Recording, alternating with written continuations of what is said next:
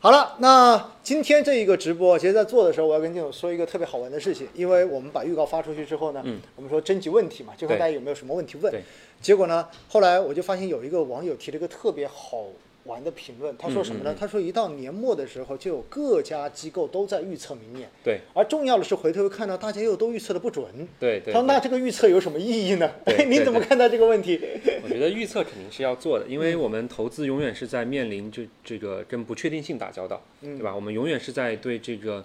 呃看起来没有那么有确信度的东西，对吧？要做出我们的这个预判和应对。所以说，任何一个时点上，我们可能都无法面临说未来的世界是百分之百确定的，对这就是我们投资的这个魅力。当然，作为我们投资来讲的话，每年底肯定都要说一些对未来的预测，也肯定都会打脸，对吧？但是的话呢，我们需要在这个过程里面不断的根据事情的发展去调整、去应对，对吧？这个才是体现出大家这个、这个、这个呃整个投资收益的一个差距啊所嗯在。对，确实哦，我觉得投资本来就是一个对未来做出预测，对然后再去决定行动方案对的对对事情。对如果说都不预测，那哪还有投资 啊？对没不错没对？错，你就躺着就好了。对哎，吧嗯没。错。所以的话，我觉得对于大家来讲的话呢，每到年末，确实各家机构都会去，呃，对于明年的市场做出自己的判断。而我们要做的事情是什么呢？也不是说，呃，每个人说的都是对的，对不对？嗯而是我们可以多听一听，然后看一看，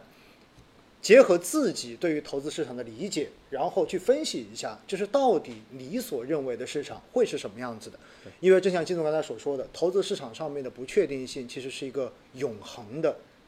不变的，就是不确定性。对对而我们其实要做的事情是在提升我们自身专业的这样的一个情况之下呢，尽可能的去提升我们未来自己投资的确定性。对对吗应该是没错这样一个过程没错没错。好了，那我们就回到今天的这个话题哈。今天其实我们是要做两个事情，第一个呢是首先回顾一下就是今年的一个投资市场到底发生了一些什么样的事情。那第二部分呢，我们再来看一看就是对明年的市场我们会怎么看。那其实我想问一下金总哈，嗯，今年呃跟去年相比，包括跟一九年相比，其实基金赚钱效应就差了很多了。对因为我统计了一下数据，在二零一九年呢，就偏股型基金的平均收益大概会有百分之四十五左右，嗯，而去年更是高达百分之五十九，对但今年到现在为止啊，我看了一下，可能不足百分之十，大概百分之九点多。对，哎，其实今年为什么会跟过去的两年有这么大的差距呢？您嗯怎么看这个问题？就我们从实际的这个操作感受来看啊，呃，有几个比较重要的这个原因。第一个的话呢，是今年的整整个行业的轮动非常快啊，就是大家可以回忆一下，对吧？年初的时候我们在搞核心资产，嗯，然后后来春节之后有一轮下跌，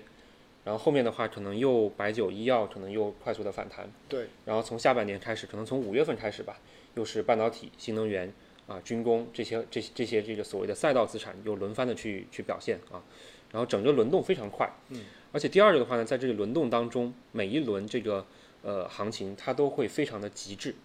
就是整个市场会在非常短的时间之内，以非常呃快的速度形成这个一致预期。啊，然后就就使得说，你如果在一开始没有做好布局的话，后面就非常难追，啊，这也是一个呃原因。第三个的话呢，我感觉就是一个今年特别明显的特点啊，就是过去在一九年、二零年，其实大家都是在一些大市值的股票上面啊取得了非常好的超额收益。那这样的话呢，这些大市值股票本身也是整个机构投资者花时间去研究的比较深入、比较多的东西，大家的持仓也相对更集中一些。但今年很明显，很多中小市值的公司，我们看指数的话，以中证一千、中证五百为代表，其实是出现了非常剧烈的这个反弹。所以在这样的情况下的话，大家面临的情况都是说，哎，我过去的这个套路可能今年不太适用了，所以今年我觉得就是整体上看赚钱效应就会比较差，对，确实也是比较难做的一年，对，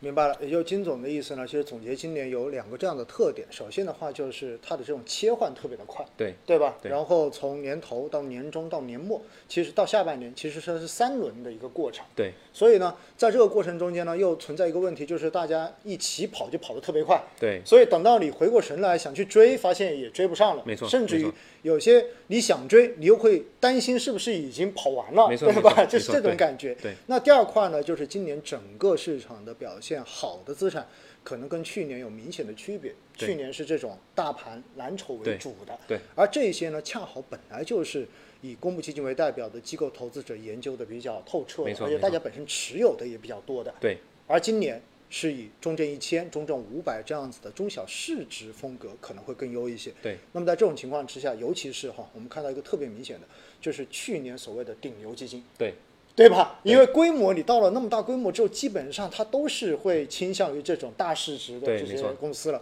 所以你要它去切到这种中小成长风格本身就很难。很难，对，那本身他们的规模又大，然后这样子感觉起来的话呢，就是持有人的这个体验可能就会没错，非常的差，对吧没？错就是这样一种感觉哈。但是，呃，再差哈，我也告诉大家，其实整个偏股型基金今年的一个平均收益到现在为止，仍然还有百分之九哈，所以应该说还是不错的了。对对对应该说对还是不错的了。那其实说到这个话题呢，呃，我们也发现一个特别好玩的事情哈，在今年，正像金总刚才讲到的，因为赛道化，尤其在下半年是特别的明显。没错，那我们就看到呢，有很多老牌基金经理啊，老牌基金，其实在今年，尤其是从下半年开始，压力比较大，对对因为很多投资人的话，觉得哇，我就是按照历史业绩选到这么好的基金，对选到这么好的产品，为什么整个半年下来，甚至一年下来就没见赚过钱，对，而且还是亏钱的？哇，是不是证明这些基金经理都不行了？哎，您怎么看这个问题？我觉得第一个啊，从呃半年或者一年的维度来看，我们必须承认一件事情，就是投资它是永远在变的。呃，这个市场它的呃始终是不管它的这个就经济的规律也好，还是这个呃市场本身的这种风格变化也好，它本身就是有这个呃周期波动在里面的，所以你很难在半年、一年的维度上，或者说每个半年、每个一年，你永远都用一招鲜来吃遍天，这个是不太可能的。那我们应应对这种情况的话，就只有两种两种选择。第一种选择呢是说，啊、我们作为投资者，或者说作为啊、在呃这个这个屏幕前的各位，作为这个基金持有人，你也去不断的随着这个市场去变换自己的风格，去压风格、压赛道，对吧？这是一种方法。另外一种方法呢，你就只能把眼光放得更长一些，因为呃这些呃过去几年挣了大钱的基金，它一定是有自己对于企业、对于市场的独到的理解，对吧？才能才能挣这么多钱。啊，所以说我们也不能简简单单用半年不行就来否定这些所有的这些优秀的这个投资人啊。那某一种投投资方法，它一定是在呃这个可能六个月之内、十二月之内可能会啊、阶段性的失效或者说阶段性的跑输。但是这种方法之所以能够存活下来，或者在过去三年挣大钱，那它意味着就是说，我们如果再给它三年的时间、五年的时间，它应该也能够给我们带来足够丰厚的回报。所以我觉得这是我们就只能用这两种角度去去去去应对这件事情。当然，第一种角度我觉得看起来很好，但其实非常难，对吧？因为你要把每一每一波都踩准，这件事情是非常困难的。基金经理做不到，老百姓我觉得可能也也不一定能做到。所以的话，我觉得还是需要去，